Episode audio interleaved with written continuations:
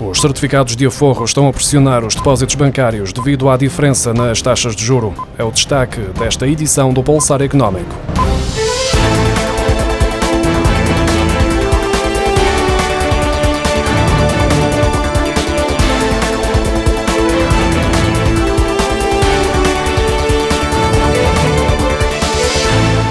Bancos em Portugal estão a ser pressionados por aforradores e investidores a aumentarem os juros dos depósitos a prazo. Exemplo disso é a queda de 4.600 milhões de euros de depósitos em janeiro e fevereiro, meses em que foi registada a maior queda de sempre do volume de dinheiro confiado aos bancos.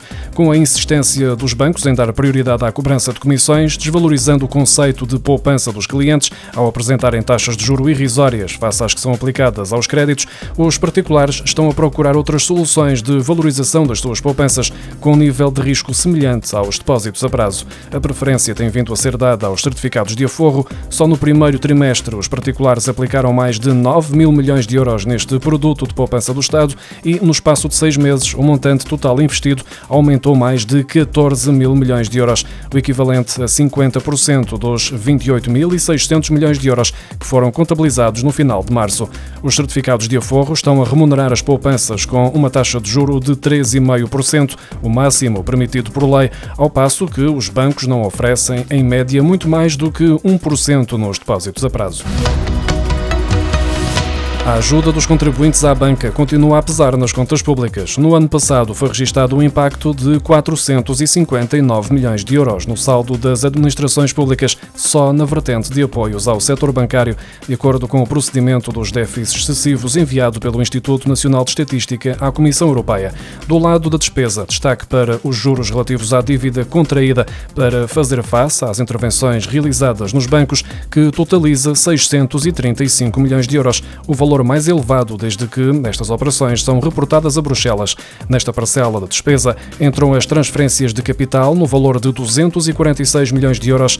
No total foram despendidos 882 milhões de euros. Já do lado da receita deram entrada nos cofres do Estado 381 milhões de euros em 2022 pela via do impacto do recebimento de dividendos da Caixa Geral de Depósitos. Surgem ainda 32 milhões de euros de outras receitas não especificadas, 8 milhões de de juros recebidos e 2 milhões de euros de taxas. Tudo somado foram 423 milhões de euros de receita. Ao subtrair este valor aos 882 milhões de euros de despesa, as contas finais mostram um impacto de 459 milhões de euros. Os produtores de leite estão surpreendidos e revoltados com a redução do preço pago por litro já a partir de segunda-feira, na semana em que passou a ser aplicada a medida temporária do IVA a 0% num cabaz de bens alimentares essenciais e algumas marcas e superfícies comerciais anunciaram que baixaram os preços mais do que o IVA. Os produtores de leite que fornecem as cooperativas associadas da Lactogal, além de outras indústrias, entre as quais a Parmalat Portugal, foram informados sobre a redução de 5 cêntimos no preço do litro de leite ao produtor a partir de 1 de maio, de acordo com o comunicado da Associação dos Produtores de Leite de Portugal.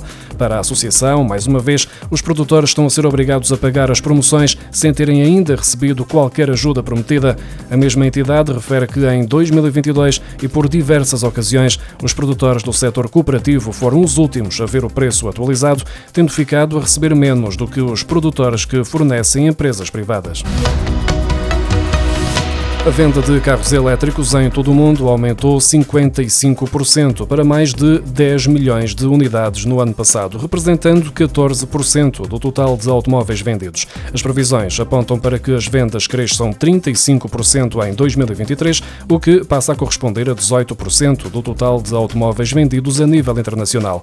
No relatório anual sobre o mercado de veículos elétricos, divulgado esta quarta-feira, a Agência Internacional de Energia explica que em 2022 havia uma frota de 26 milhões de automóveis elétricos, cinco vezes mais do que em 2018 e mais de metade estavam na China. O estudo aponta para que o ano termine com 8 milhões de automóveis elétricos no mercado chinês, o que representa uma cota de cerca de 35%.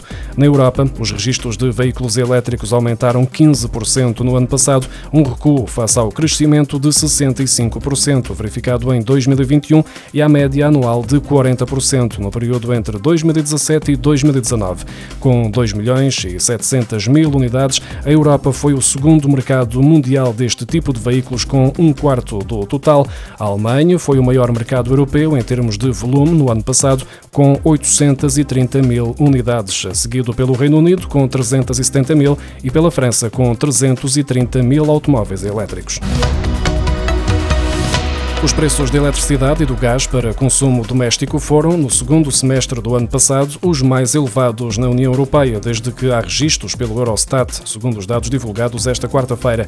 Entre junho e dezembro de 2022, o preço médio da eletricidade para consumo doméstico subiu para os 28,40 euros por 100 kWh, face aos 23,5 euros do segundo semestre de 2021, e o do gás avançou para os 11,40 euros por 100 kWh, o que compara com o preço de 7,80 euros por 100 kWh que foi praticado na segunda metade de 2021.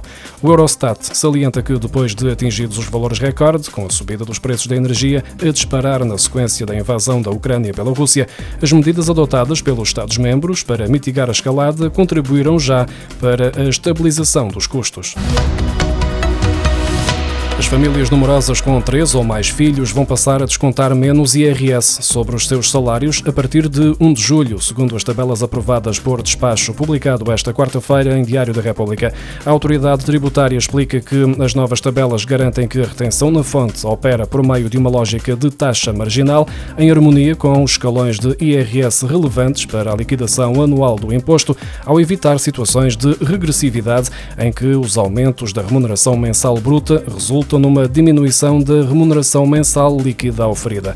Este novo modelo já estava previsto no Orçamento do Estado para 2023 e pode ser consultado no Portal das Finanças.